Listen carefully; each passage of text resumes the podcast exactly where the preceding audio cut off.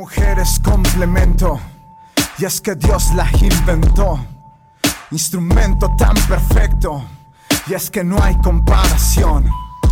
Tan hermosa y delicada, requiere tu protección. No hay excusas, no hay pretextos, complemente el universo.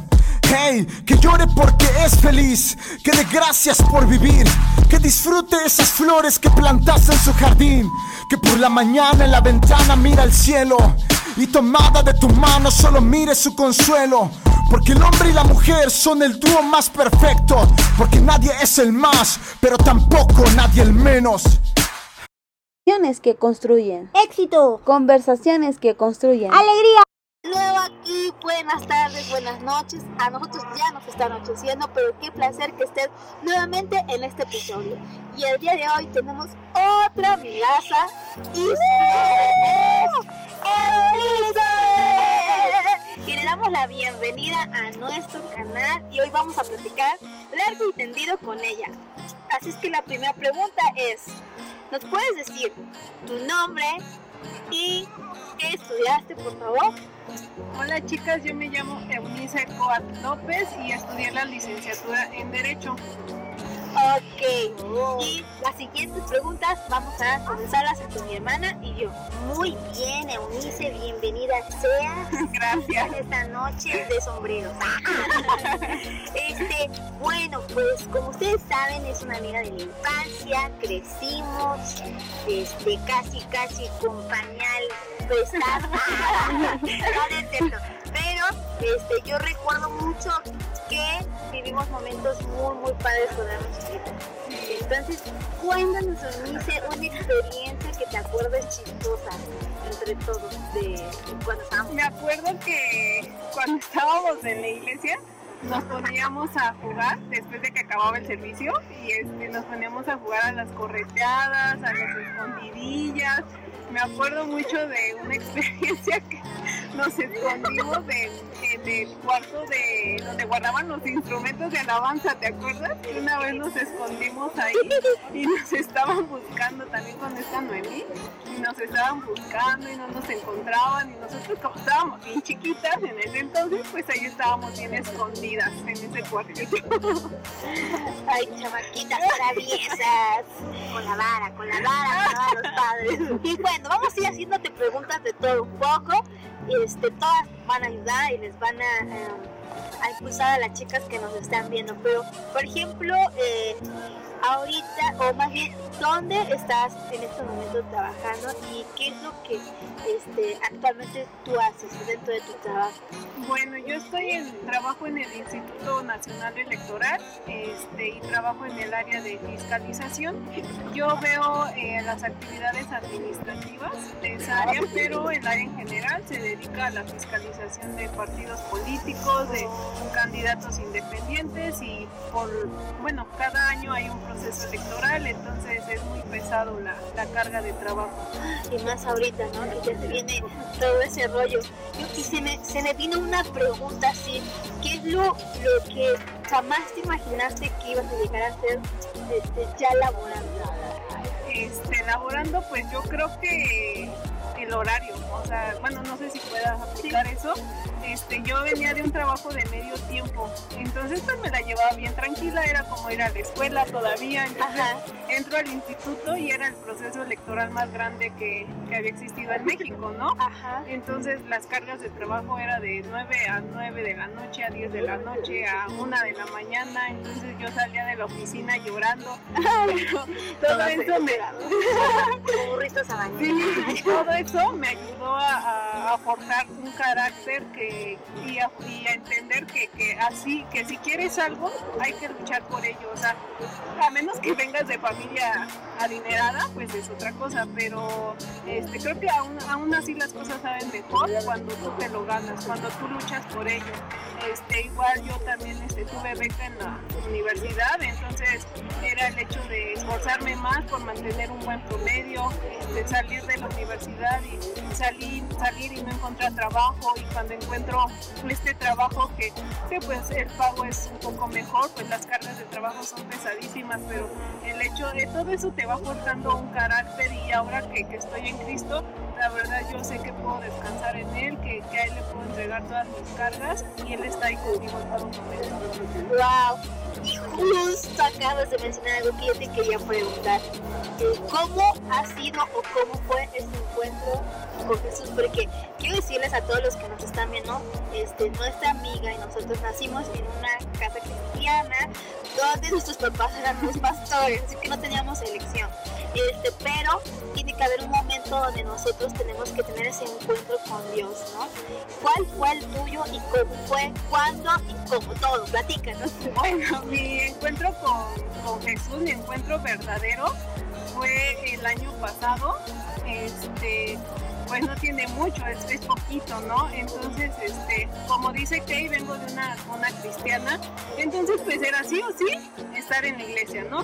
Pero estabas porque tus papás te llevaban, no porque tú como niño o niña tenías la convicción, ¿no?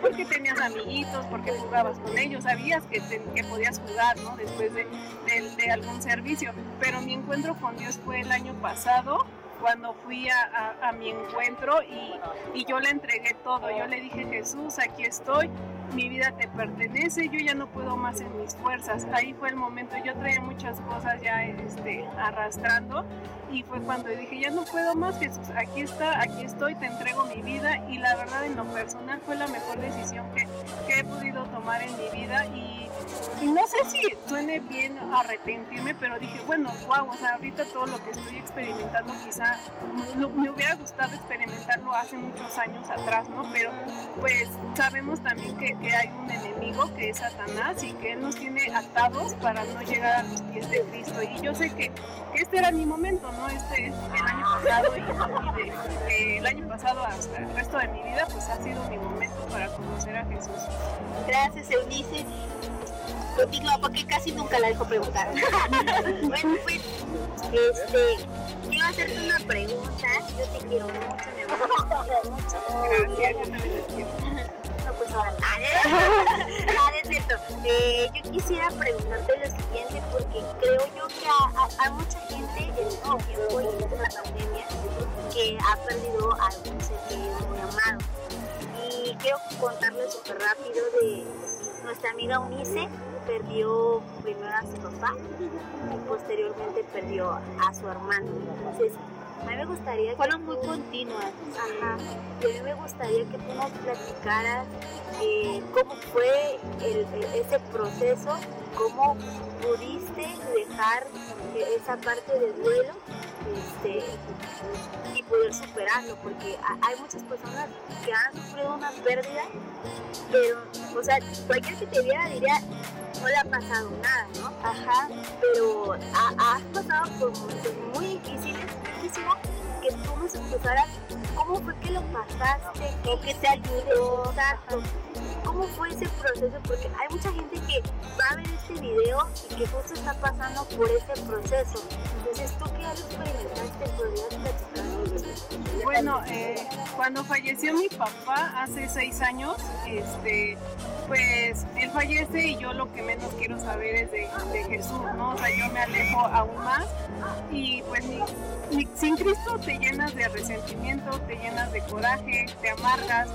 Entonces yo, pues todo esto pasa en mí, mi hermano empieza a ir a la iglesia y me empieza a evangelizar y, y yo le digo, ¿sabes qué? No, no sigas, no quiero.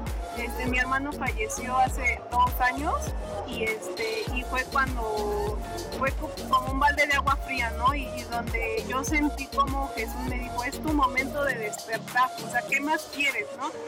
Entonces fue cuando yo, yo le dije a Jesús, ya no quiero que te lleves a otro miembro de mi familia, o sea, si es tu forma, yo se lo dije, si es tu forma de decirme, ¿sabes qué? Voltea a verme, digo, aquí estoy Jesús.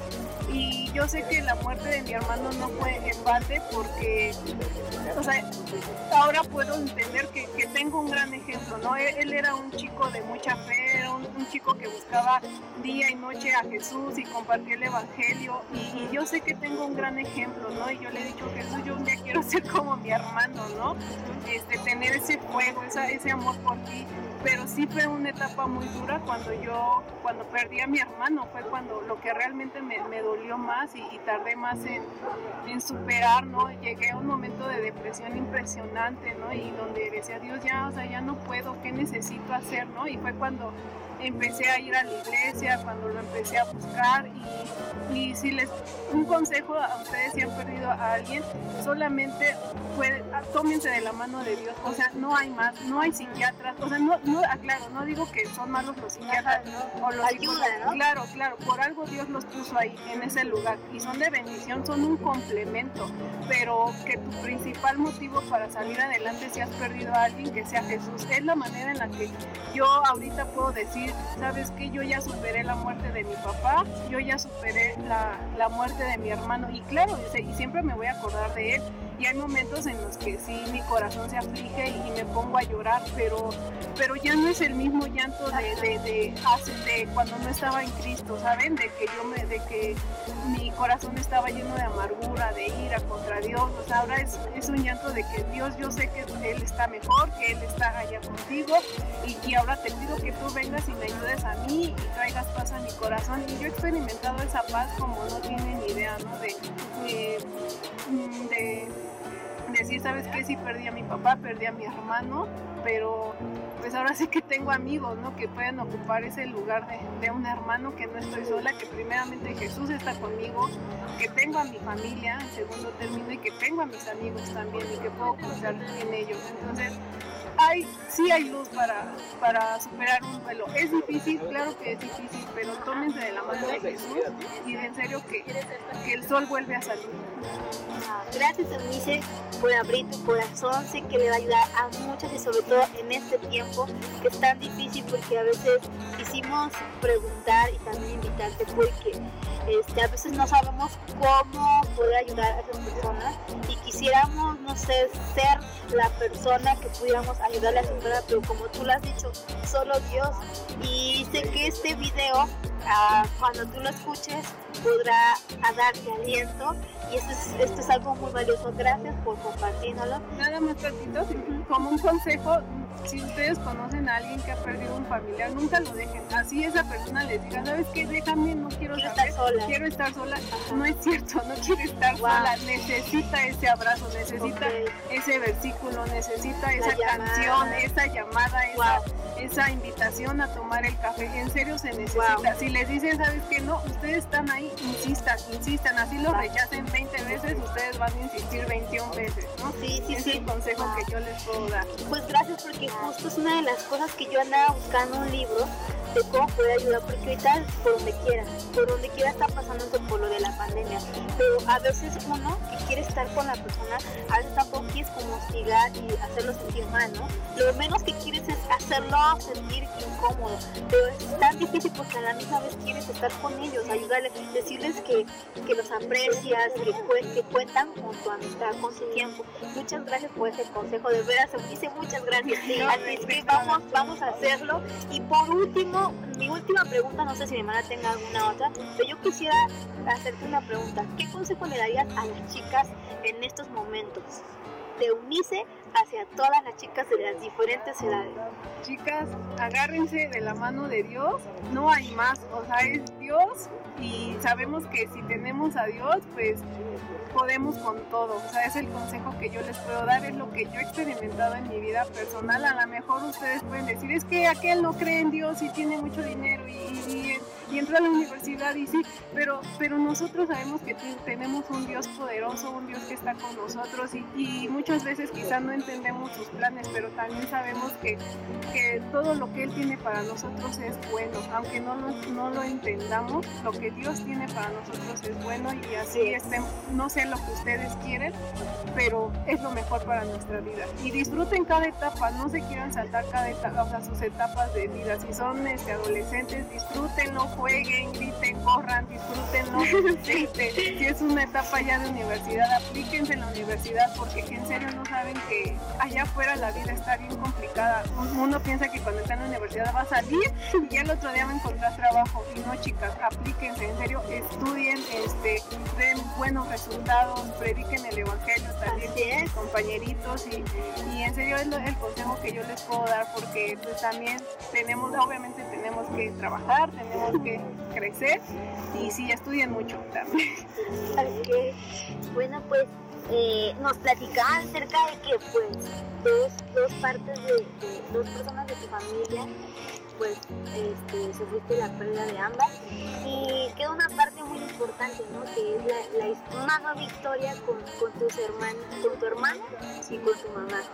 Y, ahí viene mi pregunta, porque muchas chicas quizá han sufrido una pérdida de, de la parte eh, masculina.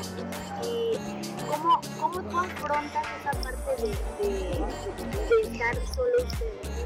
Es difícil, es, es complicado porque algo que como consejo nunca lo hagan, nunca busquen esa figura paterna en un noviazgo. O sea, es el peor, bueno, no sé si el peor, pero es un error que pueden cometer porque si ustedes ya perdieron a su papá o a su hermano, esa figura masculina, yo lo que hice fue decirle a Dios, aquí estoy, no, yo soy tu hija y yo quiero que tú me abraces como mi padre, porque eso me ha enseñado la Biblia que tú eres, que tú eres mi Padre Celestial y quiero que me abraces y quiero que, que me adoptes, ¿no? Como tu hija y este y cuando yo le dije eso a Jesús, yo dejé de sentirme sola, yo dejé de sentir esa necesidad como de tener a fuerza un novio para que sufra ese lado masculino, yo dejé de sentir completamente eso. Y y ese es el consejo que yo les puedo dar, que, que busquen de Dios, que, que no busquen ese, esa figura paterna en un novio, porque no lo van a encontrar, porque solamente Dios sabe el hombre que tiene para ustedes y el que va a cumplir, este, suplir perdón, todas esas necesidades. Entonces ese es el consejo que yo les puedo dar y, y pues todo a su tiempo también. Wow, muchas gracias. Dice, este es un tesoro. Ay, gracias. Y pues, ¿qué podemos decirte? Muchas gracias por tu tiempo, gracias por abrir tu corazón, gracias por esos consejos. Y pues no nos queda más que decirle gracias a ustedes también por escucharlo hasta lo último. Nos vemos en el siguiente capítulo. Hasta luego.